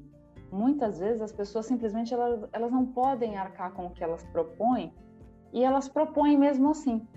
E aí você, aí é uma é uma medida sua observar o tamanho da pessoa e o tamanho da proposta, se você vê viabilidade nisso. Ou seja, é, muitas vezes eles dão pouco e prometem muito, e aí a pessoa fica ali pensando: ah, mas ele me prometeu, ele tem que dar. Ele simplesmente não consegue. Ela, ela acaba sufocando nas próprias expectativas. É, você cria uma expectativa, uma ideia de grandiosidade da outra parte, a outra parte não consegue suprir. Então, assim, é importante ter a responsabilidade afetiva de um lado, da gente só prometer, só, só se comprometer com aquilo que a nossa perna alcança e o que o nosso coração está disposto, mas também tem a, a, a, contrapartida da pessoa olhar e falar: olha, não, talvez eu tenha criado expectativas demais, talvez eu tenha me, preferido me enganar. Talvez eu tenha preferido não dar atenção para red flags e, e coisas assim que, que me indicaram que isso não ia vingar. Não ia vingar. Então Exato. acho que a responsabilidade afetiva ela é de dois lados. Exatamente. Nossa, cara, e tem muita gente pirando por conta desse tipo de coisa. É... Aí, aí, volta no anterior, que assim, muitas vezes a gente vive é, pensando no que os outros vão pensar, e aí a gente amortece o bloco anterior do eu com eu cara, você tem que se autorresponsabilizar. Você olha para a situação e vê que ela não vai dar em nada, tá na hora de você tomar uma atitude acerca disso. Claro, existe sofrimento, existe. Mas é bem possível que ele haja de qualquer forma, especialmente num caso de irresponsabilidade afetiva. É bem possível que seja sofrido, de qualquer forma. Uhum. Porque a pessoa já não vai arcar com aquilo que a sua responsabilidade está pedindo, que a sua expectativa está pedindo. Então vai doer, você só tá protelando ou não. Só foca em você, meu bem. Não é nem foca em você porque você vai dispensar sua energia para você. Mas se olha com carinho nessa hora. Fala assim, é isso que eu mereço? A pessoa que eu sou merece receber isso ou ela merece mais? Se eu mereço mais, por que, que eu tô aqui? Quem está se desvalorizando sou eu ou é ele que está me desvalorizando? E muitas vezes a outra parte, ela nem tem alcance para chegar onde as pessoas esperam. Ela não sabe o que a outra está esperando, faz a mínima ideia. Então, aí voltamos ao ponto de que toda relação humana, quando conversada, quando sentada aqui falando, olha, eu não gostei desses pontos, eu gostei daqueles, com, com toda, aí aqui a gente vai usar a palavra que a gente está evitando, com toda a maturidade que você conseguir sentar e explicar os pontos, a relação humana melhora. Mas é, deixando coisa subentendida, fica difícil em qualquer relação que seja. Pode ser amizade, pode ser de clientelismo, pode ser do que você quiser. Uhum. Cara, e dependendo da forma, da forma como o cara lida com esse tipo de coisa, sei lá, dentro das expectativas dele, diante da falta de responsabilidade afetiva, às vezes involuntariamente você pode, você acaba jogando, você mesmo pode piorar a situação, jogando um peso nas costas do outro lado. Às vezes o cara até saca que ele tá pecando na responsabilidade afetiva, mas você fala, puta, mas o cara tá tipo jogando isso em mim, é, sei lá, o cara, acho que o cara já se enrola com a falta de responsabilidade afetiva e mais uma responsabilidade que não deveria ser dele, que é o bem-estar da outra pessoa. Assim, ele tem que se policiar Isso. quanto à responsabilidade afetiva, mas tem coisas que não cabe ao outro lado fazer a gestão, entendeu? Que é a forma como a outra ponta reage a isso. Eu sou responsável pelo que digo. Não. Eu sou responsável pelo como você vai reagir a isso. Sei lá, eu penso assim, tá? Eu me responsabilizo Exato, pelo que eu, eu falo. Posso... Como você vai reagir a isso já não é um problema meu. Eu posso escolher não te magoar, mas eu não posso ter certeza que eu não vou te magoar, porque somos pessoas muito diversas no mundo e, e, as pessoas às vezes se magoam ou esperam coisas que a outra não faz ideia. Então, por isso a possibilidade de se magoar com outra é maior. Quanto mais segurança você tiver de você nesse aspecto, melhor. E isso também vai naquelas relações mais ínfimas que a gente tem no dia a dia. Você passa no trânsito, o cara te xinga. Vira para mim, por exemplo. Fala, ah, Fernanda, olha, olha, passa por mim e fala, sua filha da puta. Porra, chamou minha mãe de puta. Eu olho pra minha mãe. O nome da minha mãe é Rita de Cássia. Acho que ninguém na face da terra pagaria para comer uma Rita de Cássia. Foi muito sacanagem você comer alguém com o nome de santo. Minha mãe, olhando aqui, não me parece ter sido puta. Ela só tem du... Eu só tenho duas opções. Se minha mãe é puta ou se minha mãe não é puta. Aí eu olho pra minha mãe e falo, não, ó, talvez a gente tivesse melhor de situação se fosse. Talvez ela tivesse. Eu sempre olhei ela nas fotos do casamento com meu pai, uma cara triste, uma cara batida, não parece de uma mulher que tem uma vida tão movimentada. Então, ali eu concluo, eu não sou uma filha da puta. É, se eu fosse, o que, que eu poderia falar também? Falar o quê? Você visitou a casa, conhece mamãe? É, poxa. é, é só o que eu poderia falar, mas de qualquer forma, se eu me, se eu me ofendesse, é porque eu acreditei nele, é porque isso, isso reverberou em mim. Bateu, doeu, pega que é seu. Então, assim, se alguém te fala alguma coisa na rua, te joga alguma coisa, você fica extremamente ofendido com isso, é porque você concorda é porque você vê verdade no que ela fala. Então, no trato com os outros, a gente se analisa primeiro. Se eu me ofendi, o problema está comigo, não com o outro. Mesmo que ele tenha tentado me ofender, porque ele pode tentar e isso não, não dá em nada. Cara, eu vou falar, quanto mais velho você fica, você vai aprender. Qualquer coisa, não importa. Não importa quão bem você faça alguma coisa, não importa o quão maravilhoso seja o resultado de qualquer coisa que você se propõe a fazer vai ter sempre alguém rancorosa que não vai conseguir lidar com as suas vitórias e vai diminuir as suas conquistas. E vai tentar te diminuir e vai te ler sempre com um olhar negativo. Isso é um problema dela, não seu. Sempre Exato. vai ter. A gente com 70, a gente com 20, a gente com 25, sempre vai ter. Então, assim, parar para dar importância para esse tipo de coisa é parar a sua vida por pouco, sabe? Porque vai ter outra pessoa daqui a pouco. Ah, e outra coisa da outra coisa aí com que vai acontecendo com o passar do tempo. A gente vai ficando mais sozinho. A gente não vai ter o mesmo círculo pessoas perto da gente como há 15, 10, 20 anos atrás. Aí isso entra Sim. com o quê? Com a habilidade que você acaba adquirindo em selecionar as suas amizades, você vê quem vale a pena, quem não vale a pena. Você, involuntariamente, você, por mais tapado que você seja, você vai, vai, ser, vai ter. Inconscientemente você vai selecionar poucas pessoas que estarão próximas a você, isso com a entrada do, dos anos aí. E também tem o lance de cada um seguir seu caminho. Não é aquela seleção que você faz, mas o caminho natural das coisas. Seus amigos vão casar, vão constituir família, vão morar em outro lugar, e esses seus amigos conheceram outras pessoas. Isso acaba meio que criando é, distanciamentos, assim. Eu, por exemplo, tenho os meus amigos de infância, assim, são meus amigos de infância. Quando dá, a gente se encontra tudo e aquele amor, aquela lembrança de anos atrás. Mas assim, na convivência no dia a dia, não tem mais, não existe mais aquele lance de ir lá bater na porta e aí e tal, male, male, pronto. A proximidade, porque... a intimidade. Exato. As, tudo é transitório, cara. E realmente, eu acredito é. que quanto mais velho a gente vai ficando, mais sozinho a gente vai ficando também.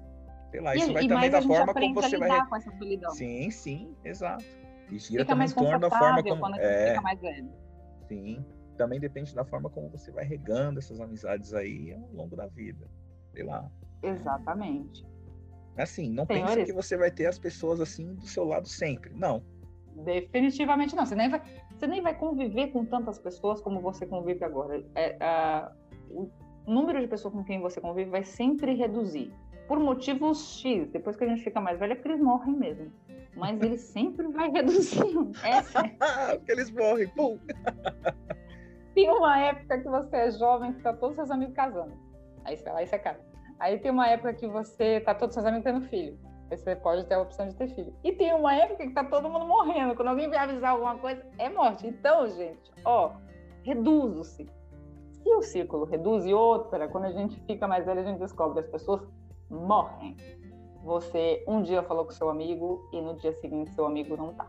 Que é muito importante manter a, a, a ligação gentil com pessoas.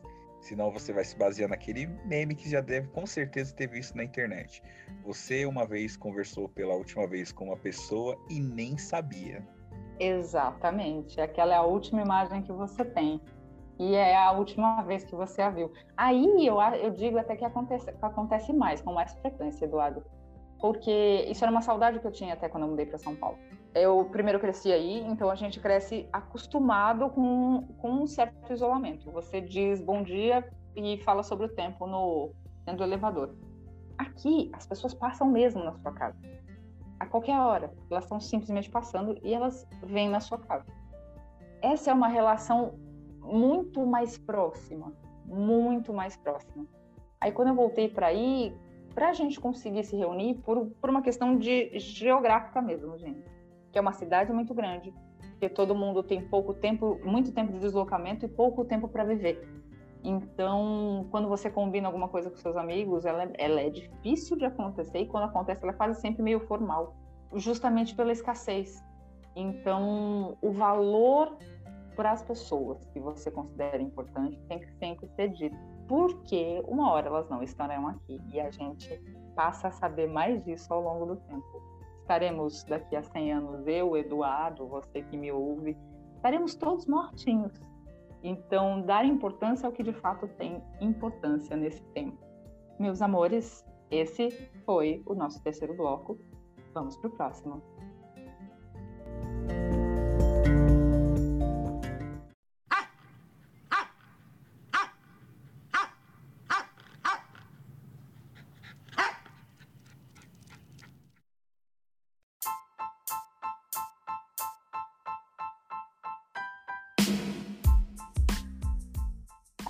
Com o fim do terceiro bloco, eu acho importante que a gente passe agora a fazer o nosso brinde. Caramba, hein? Esse. Ó, oh, dessa vez a gente planejou, tá? A gente já sabe, não vai ter é. esse papo de não lembro, de não sei o que, não. Todo mundo tem o brinde e tem o paga-conta. Tipo, na ponta da fucking, da fucking língua. Uma hora a gente aprende. Você tá vendo é você fica velho? Você aprende. É, isso, organização. Se vocês vissem como tá o, o bastidor disso aqui agora, a Fela fez, meu, cara, uma parada aqui de, de mestre. Enfim, um, outro dia a gente fala sobre isso daí, ou não. Vai, que, vai depender do como a gente se sente. Vamos lá. Seu brinde, Eduardo. Cara, o meu brinde, meu brinde, um brinde bobinho, tá? Um brinde bobinho sobre um fato que aconteceu já tem uns dias. É, quem me conhece sabe que eu sou apaixonado por uma banda australiana que não existe mais, chamada Silverchair. Seus integrantes, né? Cada um agora segue, dois integrantes seguem ainda por carreira solo Um não quer mais saber de música. O cérebro da banda, o Daniel Jones, ele segue em carreira solo, ele já lançou uma porrada de disco. Aí recentemente ele lançou mais um disco. Ele fugiu totalmente do rock, distorção, guitarra, não existe mais nada. Agora ele tem uma pegada tipo Justin Timberlake, é o cara é pop, o cara virou pop, mudou totalmente. Mas enfim, eu acompanho a carreira, dos, a carreira solo do cara, gosto, ele lançou esses dias aí o novo álbum, o Future Never, e o meu brinde vai por esse álbum, não apenas pelo álbum, mas porque quem não conhece a história do cara, ele é um cara, tipo, vira e mexe, ele tem um problema, o cara fica, sabe, ele tem os dias ruins dele, depressão, essas coisas assim, o cara, tipo, passou por cima disso e trabalhou num novo disco e tá aí se levantando, dando, entregando superação. aí, exato, é superação, porque o cara, ele é um, para mim, tá? Mesmo que o estilo atual dele não me agrade, eu considero o cara um, tipo, um puta de um artista, entendeu? Então meu álbum vai pro Daniel Jones e seu álbum Future Never. Nossa, já tem até uma recomendação, já deixa tudo certinho. e você, Gente, Fê, fazendo... teu brinde, teu brinde. Meu brinde é especialíssimo, eu vou falar o nome só porque eu adoro ver o Eduardo rindo. É o Faxina Mil Grau. eu estava tranquilamente navegando pela internet. E aí eu descobri Desculpa. o Eduardo Desculpa. não eu tô fazendo a posição mil grau para ele trava na beleza. assim, estava eu navegando pela internet e aí eu descobri tem uma modelo de São Paulo, a Ellen, que ela se disponibiliza a faxinar a casa de pessoas com depressão. A situação da casa é sempre muito ruim, porque, enfim, a, a depressão é uma doença incapacitante e quase sempre uma casa de uma pessoa depressiva ela reflete muito da mente de uma pessoa depressiva. E, e ela chega com acolhimento, com empatia e com muita disposição, porque as casas estão realmente muito difíceis. E ela limpa a casa e deixa um ambiente limpo e habitável de, de novo. E eu achei, assim, sensacional, cara. É sensacional. Para quem quiser ver a Ellen no Instagram, o arroba dela é Ellen com dois L's, mil grau, tudo junto, Ellen mil grau. E lá você vai é. encontrar alguns vídeos das faxinas que ela fez. E, puxa, ela não. Achei uma atitude muito legal, porque ela não precisa de nada para ir lá e fazer o bem para alguém. Ela não deu desculpa nenhuma. É, Mulher é braba, mano. Braba. Isso é o tipo é de atitude braba, que é legal. É. Legal. E que todo mundo pode fazer, não é uma coisa muito difícil tal. É o ser útil uma forma, uma das formas de amar é também ser útil, né? Então, para a gente demonstrar amor pro próximo, não existe coisa melhor. Está aí o meu brinde, ela é em mil grau. Quem puder ver, assista porque vai gostar. Vai. em mil grau. Fica meu abraço. É, não, é, eu tô rindo, que engraçado, mas, pô, a mulher é zica, meu. É zica mesmo, sério o, o Mil Grau é sensacional. Fala assim, não é? é cara, a gente, tava, cara. A gente, quando a gente tava fazendo reunião de pauta aqui e tal, desenvolvendo episódio, a gente tava lá no rolê Mil Grau, né? rolê de quinta Mil Grau. Acho que esse é um nome legal, um rolê Mil Grau aí, ó.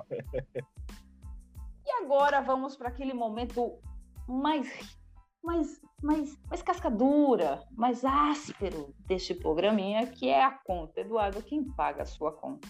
Cara, quem paga a conta é a justiça, justiça brasileira. Cara, eu tô indignado, cara, indignado. Vamos pegar, por exemplo, aqui eu vou pegar, por exemplo, a, os, os deputados estaduais. Por exemplo, teve o caso recente aí do Arthur Duval, né? Do Mamãe Falei, que falou as merda na Ucrânia foi, foi julgado tal, foi caçado. Beleza. Com, cara, eu concordei. Eu, no lugar dele, eu já teria. Quando o cara chega, quando o meu assessor chegasse em mim e falava, ó, teus áudio vazou, você se fudeu. Meu, eu na hora, na hora ia levantar a mão e falar, ó, gente, vacilei, fiz merda, tô. Cara, não tenho. Não tenho moral. Levante cara, a mão direita e repita comigo sustentar o meu cargo de deputado estadual, tô largando essa bosta. Ou então, ele deixou, né, rolar o processo, ele seria caçado. Mas então, o lance não é o que ele fez, tá? Ele foi julgado, foi caçado. Teve o caso da vereadora, da, da deputada, da Isa Pena, que chegou o maluco Sim. lá e apalpou ela. Aí, cara, não pegou nada com esse cara. Aí depois teve um outro imbecil lá, o cara que abriu o processo de cassação Isso. contra o Arthur Duval. Tipo, aí abriram uma denúncia contra ele também para solicitar a cassação dele pelo que ele falou. Ele, o cara teve a cara de pau de falar que aquilo fez bem para ela, que por causa da. Que ela teve uma sorte ah, em ser apalpada. Cara. Nossa, cara. Ele. O processo de cassação, tipo, foda-se, entendeu? O lance não é quem, mas não é o que se diz, mas quem. Não tô falando isso para passar pano cara, não. O cara tinha que ser caçado e o caralho. Mas, assim, o imbecil do Olim lá também tinha que, cara, esse tipo de comentário para representante público não existe, cara. Não existe. Isso não é postura de representante. Não cabe, ó, não cabe. Ó, se o brasileiro fosse um cara sério, sério, a besta quadrada lá do Bolsonaro não era presidente, porque uma vez o cara numa entrevista ele falou lá do estupro lá da, da deputada lá, cara. Quando ele era Mas deputado. Mas o brasileiro médio acha Deus, isso incrível. Cara, meu, ainda criaram um meme tipo pra vangloriar o cara, pra, em relação a isso. Meu, isso é doentio, cara. Só por esse é. fato. Ah, sim, ele não teria que ser presidente diante desse comentário, diante de várias outras coisas, mas assim, pelo que ele disse naquele momento, era pra alguém chegar no cara e encher, dar uma surra no cara e, meu, você não é mais deputado, velho. Já era. É sair de lá debaixo de pancada, velho. Exatamente. Ai, ai. Enfim, esse, é, essa é a minha conta, tá?